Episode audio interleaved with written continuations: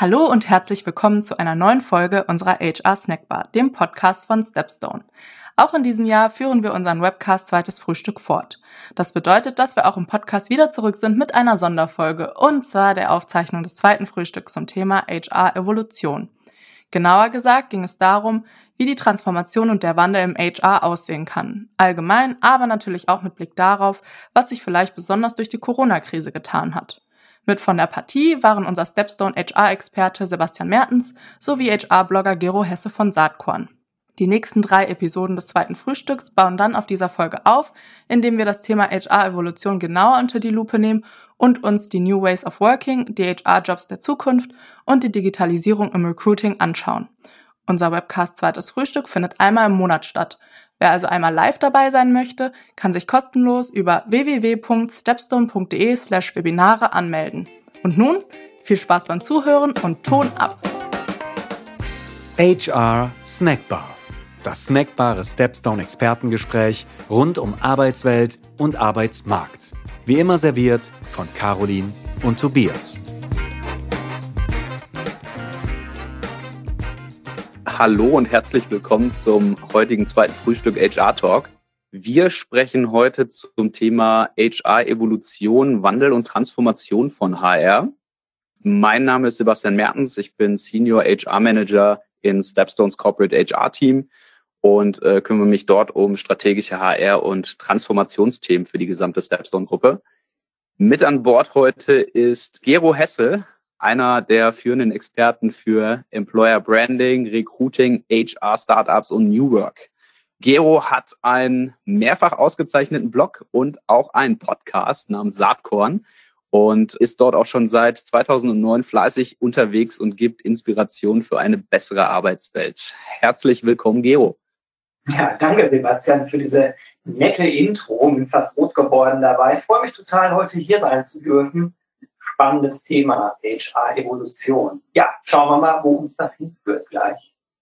Ja, mir lag gerade schon die Frage auf der Zunge, äh, ob du auch gut hierher gefunden hast, aber ich sehe, du bist auch heute aus dem Homeoffice eingewählt. Ganz genau. Wir machen im Moment äh, Homeoffice. Seit dem zweiten Lockdown sitze ich in diesem schönen kleinen Zimmerchen bei uns in Gütersloh. Das war früher mal das Gästezimmer. Heute ist es äh, eigentlich das Büro, weil Gäste kommen ja nicht mehr. Und hier verbringe ich so meine Tage. Ganz genau.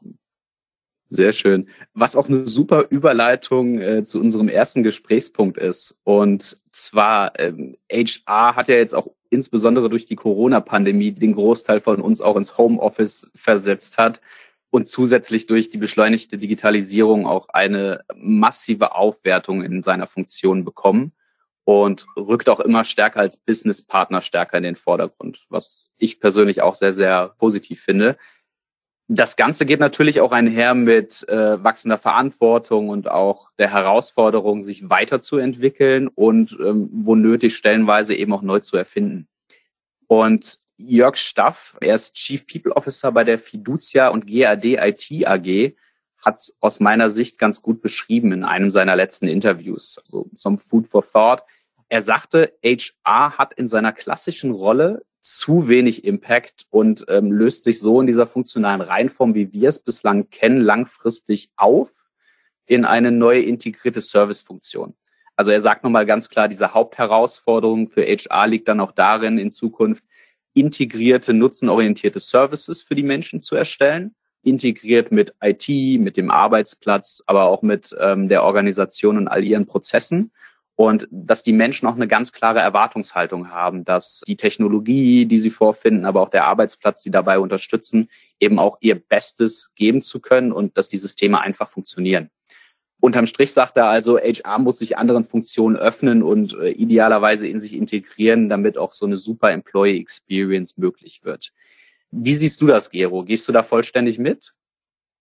Ja, da hast du gerade das Stichwort Employee Experience schon genannt. Jörg Staff ist ja äh, CHRO bei Fiducia GAD, hat es ja auch gerade schon erwähnt. Äh, ich habe kürzlich mit äh, einem seiner Mitarbeiter gesprochen, Marc Wagner, über das Thema Employee Experience, auch bei mir ähm, im Podcast. Und ich glaube, dass da viel Wahres dran ist. Also zunächst mal steckt da ja dahinter, vielleicht gar nicht mehr äh, in, in einzelne Funktionen zu denken das macht HR, das macht IT, das macht von mir aus äh, das Gebäude, Service etc. pp, sondern es geht vielleicht eher darum, strategisch zu überlegen, was wollen wir denn wirklich, wirklich erreichen. Und mhm. äh, wenn man sich das mal so überlegt und auch überlegt, was äh, die großen Hintergrundthemen sind, die du auch schon angesprochen hattest, das ist nämlich die Digitalisierung einerseits, die schreitet voran, äh, völlig egal, ob da gerade eine Corona-Pandemie ist oder vielleicht sogar gar nicht völlig egal, sondern ist ja eher ein Katalysator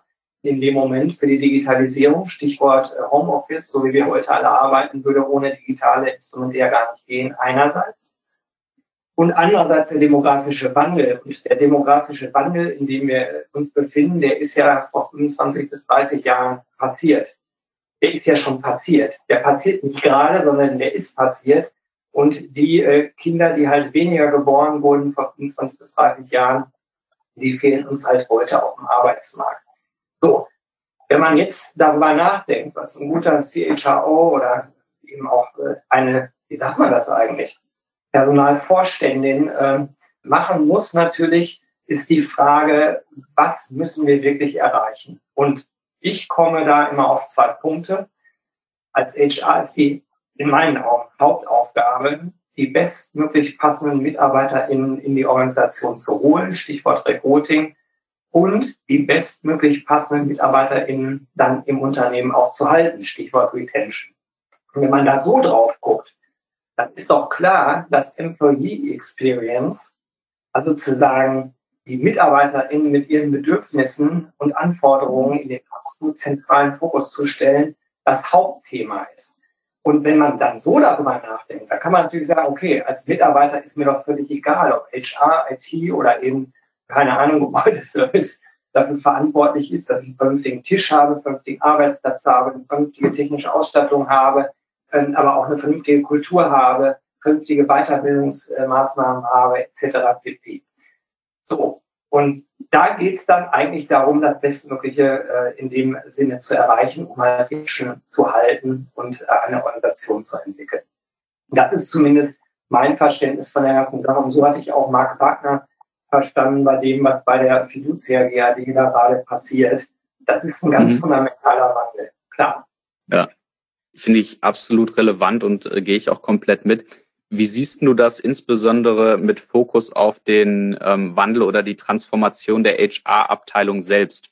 Weil ähm, das ist ja oftmals noch so, wir wissen, was passieren muss, damit es ideal aussieht. Aber oftmals ist es ja so, dass in vielen Unternehmen die HR-Abteilung noch nicht in diesem Zielbild ist. Das heißt, wir wissen, wie es idealerweise aussehen sollte, Oftmals hinken ähm, HR-Teams dann aber sowohl in der Struktur, aber auch in den Skills und den Capabilities, die sie haben, noch ein Stück weit hinterher. Wenn man so zusammenfasst, wir haben kein Erkenntnisproblem, wir haben ein Umsetzungsproblem. Das ist ja das, was du gerade sagst. Und meine persönliche Meinung, ich freue mich nachher, wenn wir diskutieren, vielleicht gibt es ja auch ganz, ganz andere Ansichten, ist, dass äh, die meisten HR-EntscheiderInnen natürlich in Zeiten beruflich sozialisiert wurden, wo eben die Digitalisierung noch nicht so eine gravierende Rolle gespielt hat und wo die Effekte des demografischen Wandels auch noch keine Rolle gespielt haben. Das heißt, die sind eigentlich ausgebildet für Arbeitgebermärkte, wo man sich nicht groß bemühen muss, äh, Mitarbeiter in, in die Organisation reinzuholen, wo man sich auch nicht so ganz bemühen muss, dass die wirklich, wirklich happy sind. Stichwort Employee Experience äh, weil natürlich äh, draußen auf dem Arbeitsmarkt die Leute immer noch Schlange standen. So, und wenn man beruflich so sozialisiert ist, was ist dann die HR-Funktion, wenn diese Themen gar nicht so die große Rolle spielen? Dann ist die HR-Funktion eigentlich reduziert auf, ich überspitze jetzt, sieh mal zu, dass die Gehaltsabrechnung läuft und dann ist auch gut. Dann bist du transaktional unterwegs, machst da einen gewissen Service und wenn dir da keine Fehler passieren, dann ist auch gut. Da musst du dich aber nicht wundern, wenn du bei der Unternehmensstrategie-Diskussion nicht mit am Tisch sitzt. Du spielst da nämlich keine Rolle. Solange halt die Services laufen, ist alles in Ordnung. Und darüber hinaus äh, ist es halt nicht so wichtig. Ich überspitze ja. jetzt natürlich, äh, auch um ein bisschen Schwung in die Diskussion, die hoffentlich gleich entsteht, reinzubringen. Aber wir befinden uns jetzt in ganz anderen Zeiten. Die Märkte ändern sich getrieben durch Digitalisierung und eben auch Demografie. Und ich glaube, wir brauchen in Teilen auch andere Menschen in HR. Wir brauchen Menschen, die wirklich strategisch mitdenken. Und jetzt kommt der ganz zentrale Punkt, die nicht im vorauseilenden Gehorsam verharren und sagen, aber wenn ich meine sozusagen Transaktionalthemen im Griff habe, dann ist ja alles mhm. gut, sondern die sich strategisch positionieren und sagen, das ist wirklich wichtig, dafür stehe ich ein mit meiner Mannschaft, das will ich erreichen. Das sind unsere Ziele, übrigens messbare Ziele. Wir müssen in HR mehr lernen, die Sprache des Business zu sprechen, die beruht auf Key Performance Indicators, Kennzahlen und die Digitalisierung macht das ja auch leichter, Stichwort People Analytics. Aber die müssen wir uns öffnen. Und dann müssen wir uns auch exponieren und sagen, das ist die Haltung und die ist wichtig. Und dann komme ich in transformationale HR-Arbeit, aber auch erst dann. So, so ist meine Meinung dazu. Ja, finde ich gute Punkte, insbesondere dieser Punkt, dass HR sich eben auch als Businesspartner auf Augenhöhe positioniert mit der Geschäftsleitung, Mitspracherecht hat, in welche Richtung es geht. Aber HR ist ja ganz klar einer der Gewinner der äh, Covid-Krise, dass wir sagen können, hey, das war nochmal ein Beschleuniger, das einfach nochmal viel offensichtlicher wurde, was wir im HR ja schon vorher wussten, und zwar, dass wir äh, da eben maßgeblich mitgestalten, auch was die Neugestaltung der Arbeit jetzt innerhalb dieser Covid-Krise angeht. Und ähm, es zeigt sich ja auch, dass sich immer mehr CEOs auf ihre CHRO oder Chief People Officer, wie sie auch heißen, in der Geschäftsführung stützen, um genau diese Probleme dann auch anzugehen wäre schön, wenn das wirklich so ist. Ich äh, bin da noch nicht so ganz positiv wie du. Ich stelle erstmal fest, dass bei der Frage, wie halten wir die Organisation arbeitsfähig in Pandemiezeiten, natürlich HR eine Rolle spielt. Aber das ist für mich noch nicht wirklich transformativ. Das ist genauso transaktional wie eine funktionierende Gehaltsabrechnung. Also die Botschaft ist doch eigentlich, sieh zu, dass die Leute zu Hause arbeiten können und wenn das klappt, ist gut, dann legst du dich wieder hin. Das kann es aber nicht sein, weil wir natürlich ganz viele kulturelle Herausforderungen haben. Ich glaube, wir alle rechnen ja inzwischen nicht mehr damit, dass wir nach dieser Krise wirklich zurückgehen und so arbeiten wie vorher. Ich sage jetzt, wir alle rechnen nicht damit und ich spreche die Leute an, die sich für so ein Thema interessieren, was hier heute besprochen wird. Ich denke mal, jeder, der sich hier einwählt, denkt über diese Themen nach und hat vielleicht eine Meinung dazu, die möglicherweise auch anders sein kann. Aber was ist mit all denen, die sich dafür eben nicht interessieren? Die gucken meiner Meinung nach transaktional auf die Themen. Wir haben es jetzt geschafft, alle arbeiten im Remote.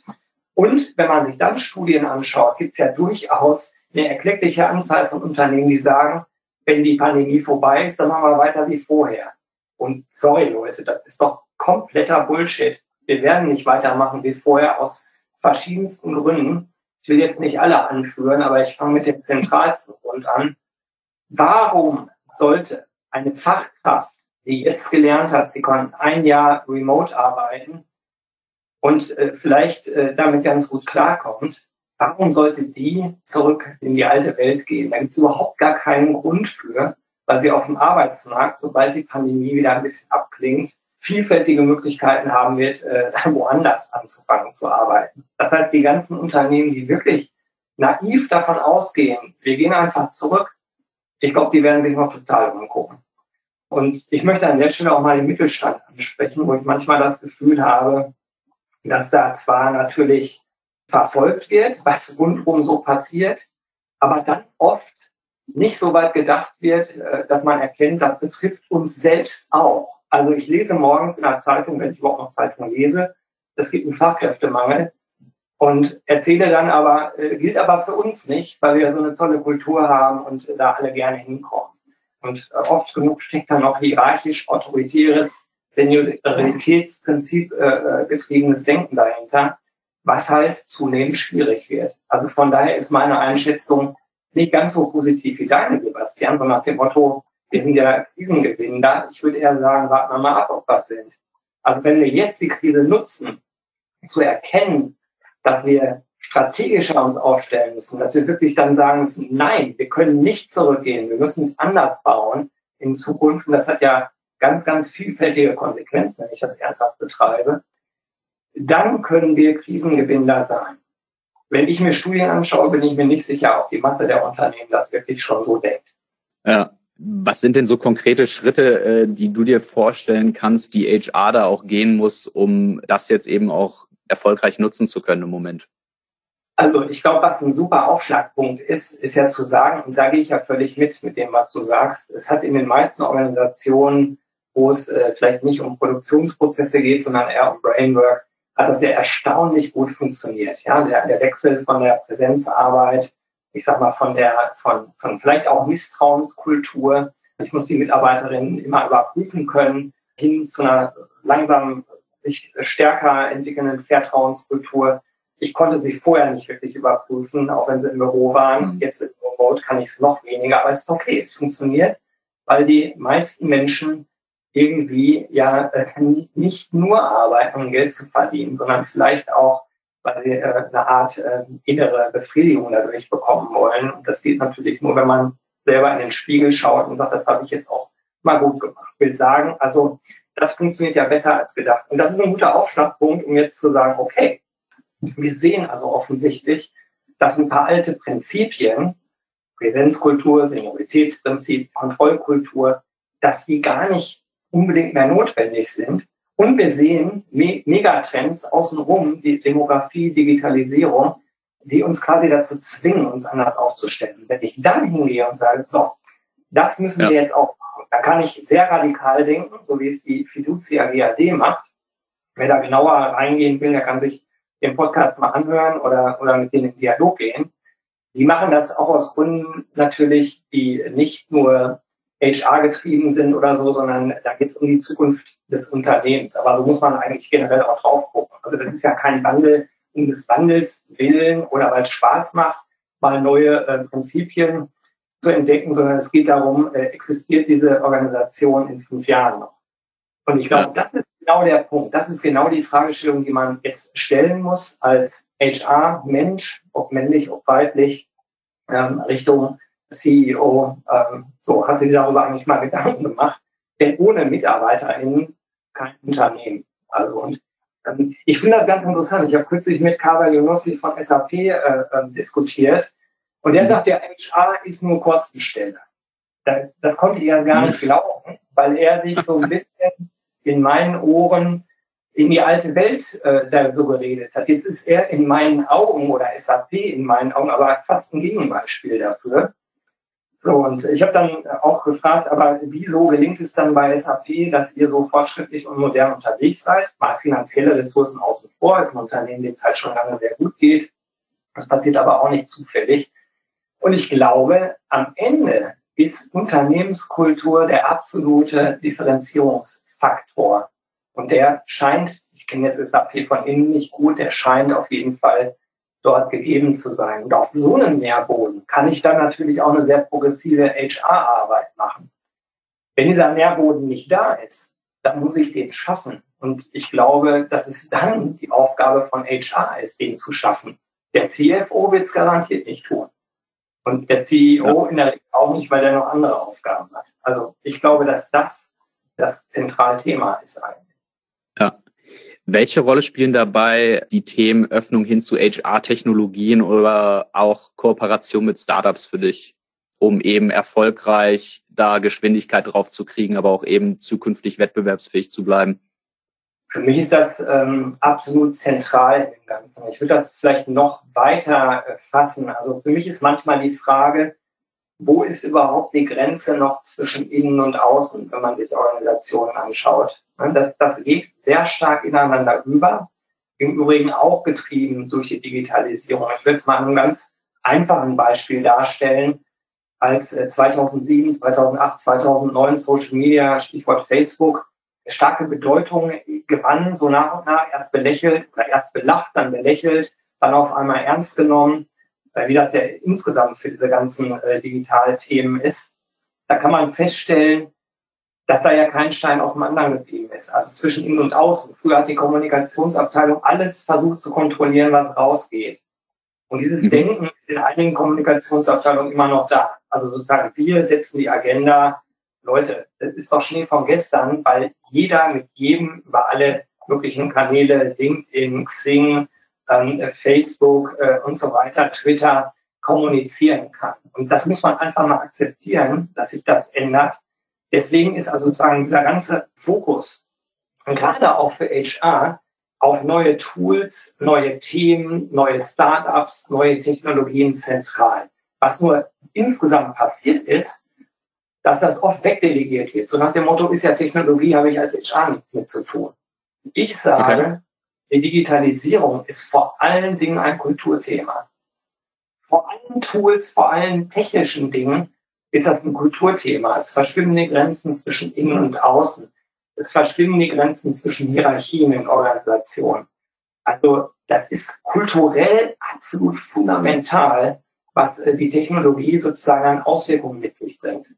Und auch wenn ich über Recruiting nachdenke, die Mitarbeiterinnen und Mitarbeiter, die äh, Konzerne oder auch Unternehmen groß gemacht haben in den letzten 30, 40 Jahren, das sind mit Sicherheit von den Kompetenzen, Skills und Fähigkeiten nicht die Mitarbeiter, die das Überleben in den nächsten zehn Jahren sicherstellen. Warum? Weil die Berufsbilder sich komplett verändern.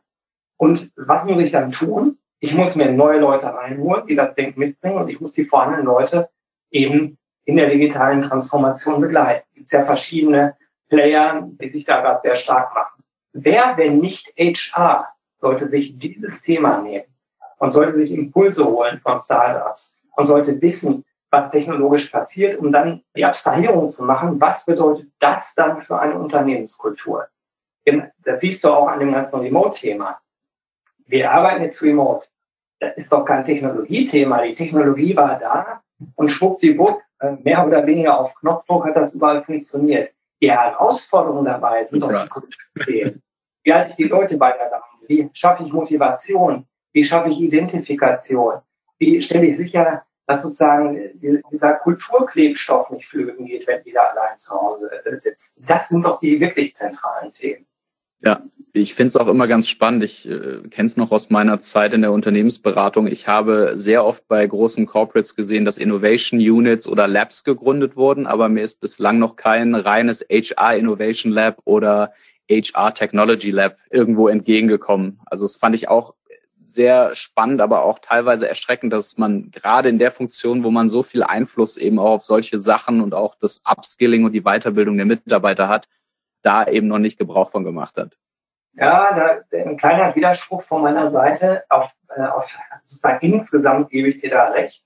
Ich weiß auch nicht, ob es immer zielführend ist, das rein für HR zu machen. Glaube ich nicht. Ich glaube, wir müssen weg von Silo denken. Wir müssen eher an die großen Themen ran ne, so wie du auch gestartet hast. Also ist HR das Hauptthema oder ist vielleicht Employee Experience viel wichtiger? Und dann die Überlegung, wie ja. man das mit verschiedenen Abteilungen hinbekommt. Aber ich will dir mal ein Gegenbeispiel benennen, was ich sehr cool mhm. finde. Kommt von der Deutschen Bahn.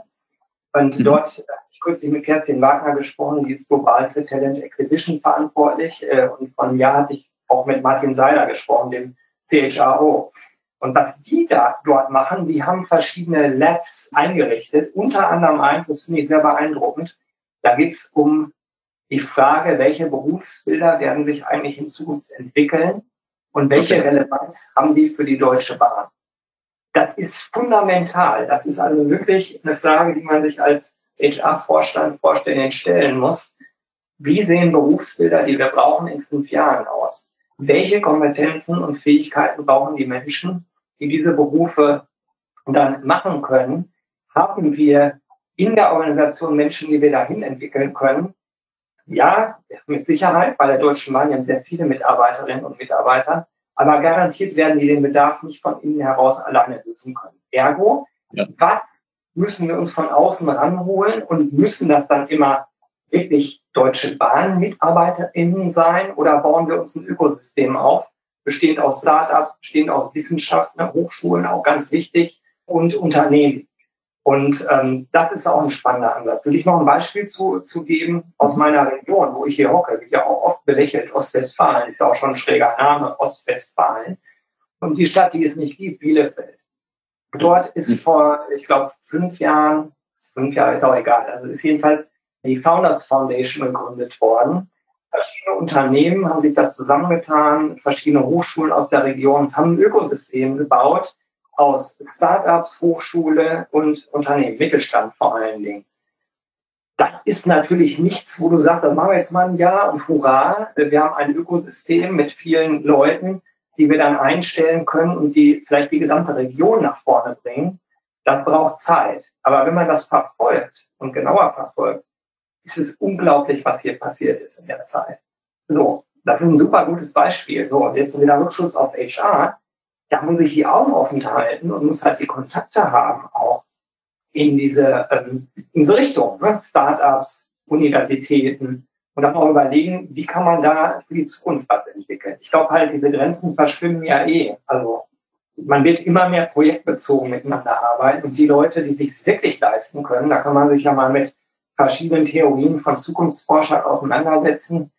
Die werden ja immer weniger in Festanstellungen gehen. Die werden eher projektbezogen arbeiten, zeitraumbezogen, ja. vielleicht eine bestimmte Firma. Gig Economy. So, dann gehen die halt woanders hin. Ne? Super spannende Einblicke, Gero. Erstmal äh, vielen lieben Dank dafür. Ein Gedanke, der mir da direkt kam, wo wir auch eben noch zu dem Thema, äh, wie kann sich HR da auch intern zukunftsfähig aufstellen, kam, war, äh, was Patty McCord, sie ist die ehemalige Chief Talent Officerin von Netflix, mal gesagt hat. Sie hatte mal irgendwann ein Buch geschrieben ähm, namens Powerful und beleuchtet einfach da mal äh, aus der Netflix-Perspektive, wie die damals HR neu aufgestellt und neu gedacht haben. Kontrovers an manchen Stellen, aber ich fand es nichtsdestotrotz sehr spannend. Und zwar sagt sie ganz klar, HR-People must be Business People. Sie postuliert da wirklich auch nochmal ganz klar, letzten Endes arbeiten alle, auch HR in einem Unternehmen, für den Kunden also nicht nur HR als Selbstzweck, sondern wir suchen die richtigen Leute, die das Unternehmen nach vorne bringen und erfolgreich machen, damit wir zufriedene Kunden und ein erfolgreiches Unternehmen haben. Und sagt dann aber eben auch, hey, liebe Leute, ihr müsst raus aus diesem reinen HR-Kosmos gehen, das Produkt eures Unternehmens verstehen, ihr müsst ähm, den Endkunden und seine Perspektive verstehen. Glaubst du, das ist zutreffend für die HR-Funktion als Gesamtes oder dass das eher nur so ein punktuelles Silicon Valley Tech Company ähm, Brille Perspektive ist. Ich bin absolut davon überzeugt, dass die Dame recht hat. Wir brauchen mehr Quereinsteiger, Quereinsteigerinnen in der Funktion. Viel zu oft machen wir Nabelschau und beklagen uns dann selbst, ach, wir werden nicht gesehen, wir sitzen hier am Tisch der strategischen Entscheidungen. Ist auch ein bisschen schwierig, wenn ich vielleicht gar nicht in der Tiefe verstehe, was die Business-Herausforderungen sind, wenn ich in der Tiefe die Business-Sprache nicht ich spreche, Stichwort Zahlen, das habe ich ja eingangs schon gesagt. Ich glaube, dass wir äh, sehr, sehr gut daran tun, wenn wir uns mehr Quereinsteiger, mehr Quereinsteigerinnen in die Funktion reinholen. Ich will auch da nochmal ein konkretes Beispiel geben. Mir fällt jetzt gerade ein, Miriam ja. Deutsche Post DHL, zuständig dort für Recruiting für einen sehr, sehr großen Bereich. Die war früher im Sales und überträgt halt ihr Sales-Denken, ihre Sales-Erfahrung auf das Thema Recruiting sehr, sehr erfolgreich. Sehr spannend, hat sich ein Team zusammengestellt, das besteht nahezu komplett aus Quereinsteigern. Jetzt nicht falsch verstehen. Ich sage jetzt nicht, alle HRler sollen quasi arbeitslos werden. die, die Vermischung ist schon sehr, sehr wichtig. Noch ein Beispiel, der eben schon erwähnte Kava Yunossi ist ja vielleicht auch einer der äh, HR-Menschen, die den größten Bekanntheitsgrad im Moment haben, die, die eine sehr gute Eigen-PR machen an der Stelle, der war auch längere Zeit fürs Business zuständig. Das wissen viele gar nicht, aber der SAP vorher auch andere Funktionen gehabt und war nicht immer im HR-Bereich. Also ich glaube, dass dieser breitere Horizont äh, wirklich hilfreich ist. Und ich kann es auch aus meiner eigenen Erfahrung sagen. Ich war zehn Jahre bei Bertelsmann äh, in der Stabsstelle für Corporate HR-Themen zuständig und, und habe dann angefangen, Business aufzubauen. Es sind schon unterschiedliche Perspektiven, äh, die man die man da hat. Ne? Also wenn man dann Unternehmen aufbaut und die Leute reinholen muss, halten muss, äh, entwickeln muss, sind auf einmal ganz andere äh, Themen, die einen beschäftigen. Und ich glaube halt, wenn man beides in sich vereint, äh, wie eine Miriam Ferrari das macht oder ein Yunossi, da kann da äh, tolle Sachen draus entstehen. Super Schlusswort und äh, vielen lieben Dank, Gero. Bevor wir jetzt gleich auch in die Fragerunde einsteigen, Sandra fragt, was kann HR denn nun konkret tun, um strategischer zu wirken? Jetzt sehe ich gerade die Uhrzeit nicht, wann sie das gefragt hat, weil ich hoffe, dass wir das so ein bisschen 10.33 erklärt haben. Also es, es geht darum, wirklich das Business äh, zu verstehen, sich wirklich auch mutig zu exponieren und zu sagen, das ist meine Haltung, das ist der Anteil von HR an der ähm, äh, geschäftskritischen Entwicklung. Und ähm, dazu gehört auch, einer Geschäftsleitung klarzumachen, denn die Geschäftsleitung ist auch in beruflich anderen Zeiten sozialisiert worden, dass die alten Rahmenbedingungen eben nicht mehr gelten. Und dass das, was man in Nachrichtenabend sieht, dass das dummerweise auch fürs eigene Unternehmen gilt. Fachkräftemangel, Demografie, Digitalisierung. Da ist man leider nicht losgelöst, sondern es betrifft alle. Das hat also auch was mit Mut zu tun. Und ich erlebe HR oft, das liegt aber auch, auch teilweise mit daran, dass, ähm, das jetzt bitte nicht falsch verstehen, aber dass HR Top-Positionen in der Vergangenheit oft mit Juristen besetzt wurden, die naturgemäß oft sehr risikoavers sind. Oft, nicht immer. Ausnahmen bestätigen die Regel. Auch hier wieder Karin Nossi ist auch Jurist, äh, verhält sich aber oft nicht wie einer.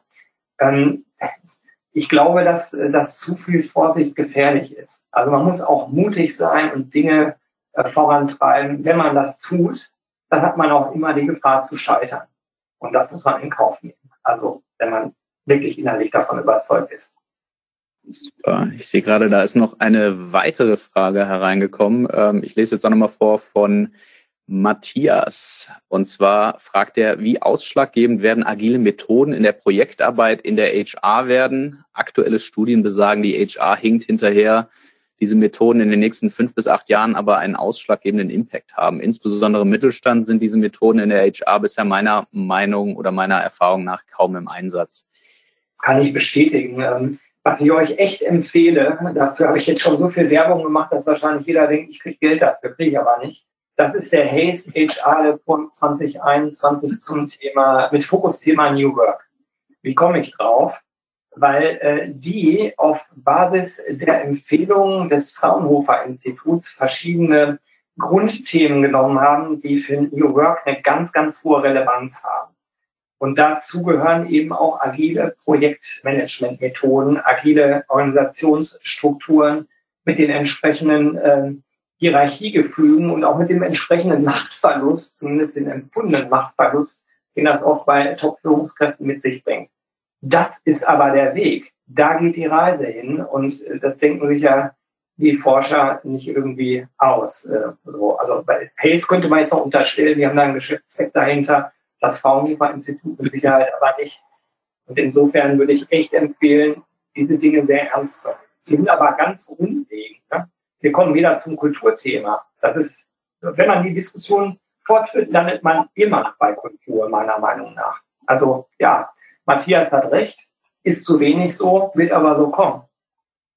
Ich kann da auch hinzufügen aus eigener Erfahrung, äh, dieses Thema Agilität, insbesondere im HR-Bereich, klar ist nochmal eine deutlich stärkere Herausforderung, vor allem wenn Leute mit dem Thema noch nicht in Berührung gekommen sind. Oftmals macht es da aber auch Sinn, klein zu starten und einfach mal zu pilotieren, ob das jetzt ein Bereich einer bestimmten Abteilung ist oder ob man wirklich sagt so, hey, Chaka, HR ist äh, bei uns so weit, dass die sagen, wir äh, schreiben uns das jetzt erstmals als komplette Abteilung auf die Fahne.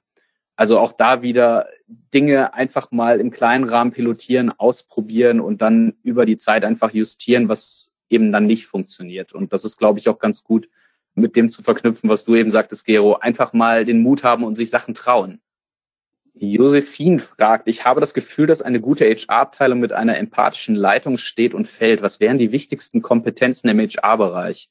verstehe ich ehrlich gesagt nicht so 100 Prozent Kompetenzen für die Mitarbeiter, Kompetenzen für diese HR-Führungskraft oder ich spiele dir mal kurz den Ball zu Gero. Vielleicht verstehst du die Frage besser als ich. Ich würde jetzt einfach mal auf HR-Führungskraft gehen und das ist auch das, was Josephine meint. Schreibt sie nämlich gerade für die leitende äh, Position Smiley dahinter. Ah, Danke Klarstellung. Danke.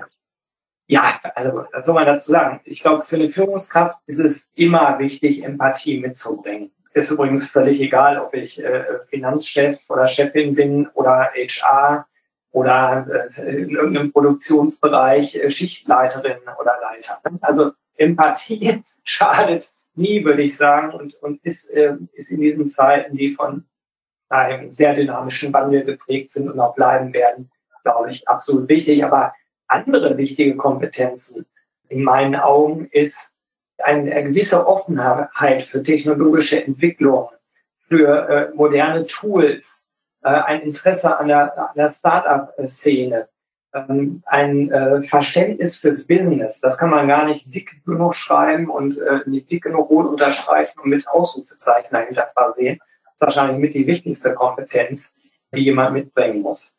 Ich glaube, das sind so ganz, ganz zentrale äh, Kompetenzen, Skills, Fähigkeiten für jemanden, der in HR Verantwortung hat.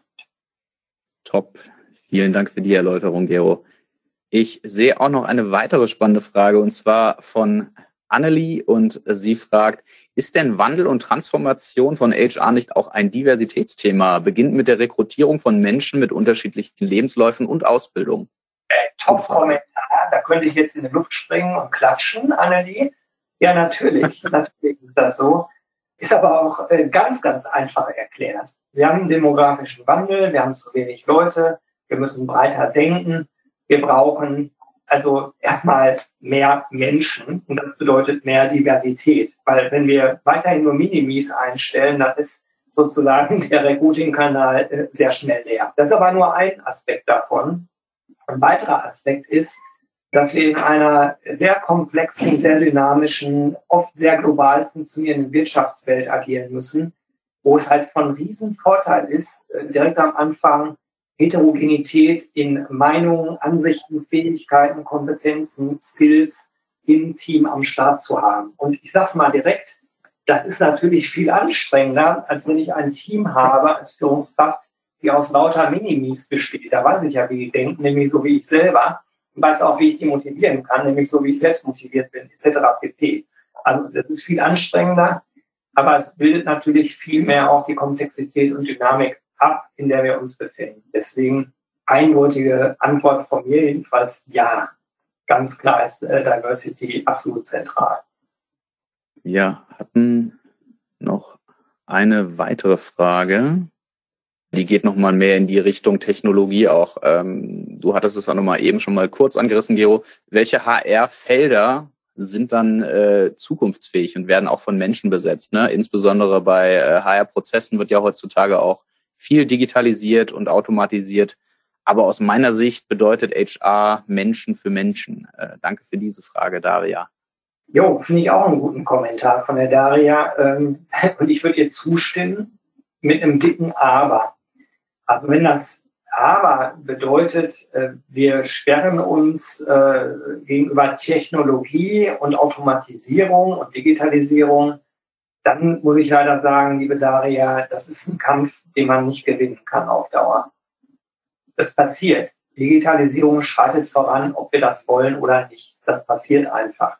So, aber äh, warum ich äh, trotzdem meine, dass du recht hast, ist, dass ich glaube, dass am Ende Menschen mit Menschen arbeiten wollen. Ich hatte kürzlich gesprochen mit einem Experten für People Analytics, Daniel Mühlbauer. Und der hatte dann gesagt, er beschäftigt sich seit 20 Jahren schon mit dem ganzen äh, Thema sozusagen, äh, was alles automatisiert werden kann und wie dann Kennzahlen dazu aussehen. Und er sagte, ähm, in der Allgemeinheit, also in dieser Szene besteht Einigkeit darüber, dass in Zukunft 10 Prozent der Entscheidungen noch von Menschen alleine getroffen werden, 10 Prozent der Entscheidungen von Maschinen alleine ohne Menschen getroffen werden, aber 80 Prozent der Entscheidungen von Menschen getroffen werden auf Basis von vorab automatisierten digitalen Prozessen und Kennzahlen. Und ich glaube, das ist sozusagen das Pudels Kern. Wir müssen uns dem öffnen und müssen überlegen, wo ist diese Menschen für Menschen Thematik ganz besonders relevant, aber auch, wo kann ich Tätigkeiten, die ehemals von Menschen gemacht wurden, durch Maschinen viel besser erledigen lassen. Ich gebe euch mal ein ganz simples Beispiel, was sofort, denke ich, jeder und jeder verstehen wird. Wenn man an mhm. Recruiting-Prozesse denkt, dann kann ich natürlich all diese Bewerberadministrationsgeschichten automatisieren. Sollte ich auch tun, weil ich damit Zeit äh, spare, weil die Fehleranfälligkeit äh, kleiner ist etc. Aber am Ende des Recruiting-Prozesses, da glaube ich, werden auch in Zukunft Menschen mit Menschen sprechen. Und da können sich diese Menschen natürlich dann eigentlich mehr Zeit nehmen, weil vorher müssen sie sich um diese administrativen Tätigkeiten nicht kümmern. Das sage ich jetzt ganz platt. Da könnten wir jetzt drei Tage drüber diskutieren, was dann alles notwendig ist. Denn nicht jeder Bewerbermanagement, äh, Sachbearbeiter oder Sachbearbeiterin kann einen super guten Interviewprozess führen. Also es hat wieder viel mit, mit ähm, Kompetenzen, Skills und Fähigkeiten zu tun. Super. Vielen lieben Dank. So, mit Blick auf die Zeit. Wir kommen auch so langsam zum Ende heute. Erstmal großes Dankeschön an dich, Gero, dass du dir heute die Zeit genommen hast. Hat Spaß gemacht, fand ich. Ja, ebenso. Äh, ich hoffe, wir können dich auch zukünftig für weitere Sendungen mit uns gewinnen. Gerne, klar. Das ist super. Auch nochmal ein großes Dankeschön an alle, die sich heute eingewählt haben. Äh, wir freuen uns auch darauf, Sie bei der nächsten Runde vom zweiten Frühstück beim HR Talk dabei zu haben. Den nächsten Talk gibt's am 9. April zum Thema New Ways of Working. Anmeldungen können Sie unter der Stepstone-Webseite durchführen dafür.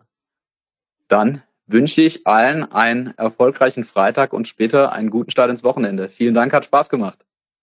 Ciao, Dankeschön nochmal. Ciao. Das war's auch schon mit der diesjährigen ersten Folge unseres zweiten Frühstücks. Ich hoffe, es hat Ihnen gefallen und dass Sie ein paar spannende Einblicke aus der HR-Welt mitnehmen konnten. Wenn Sie keine weiteren Folgen unseres Podcasts verpassen wollen, freuen wir uns, wenn Sie ihn bei Spotify, Apple Podcasts oder überall da, wo es Podcasts gibt, abonnieren. Auch Kommentare, Fragen oder Anregungen nehmen wir immer gerne entgegen, zum Beispiel bei Apple Podcasts oder direkt an podcast.stepstone.de. Bis dahin bleiben Sie gesund und dann freuen wir uns, Sie bald wieder an unserer Bar begrüßen zu dürfen. Bis zum nächsten Mal. Und schon wieder Sperrstunde in der Stepstone HR Snackbar. Wir freuen uns immer über ein kleines Trinkgeld in Form von Feedback, Anregungen und Themenvorschlägen unter podcast at stepstone.de. Frische Wissenssnacks rund um die Arbeit heute und morgen servieren wir unter www.stepstone.de slash wissen. Und für die After Hour zu unserem Podcast lautet die Empfehlung des Hauses www.stepstone.de slash hr-podcast. Bis zum nächsten Mal in der HR Snackbar von Stepstone.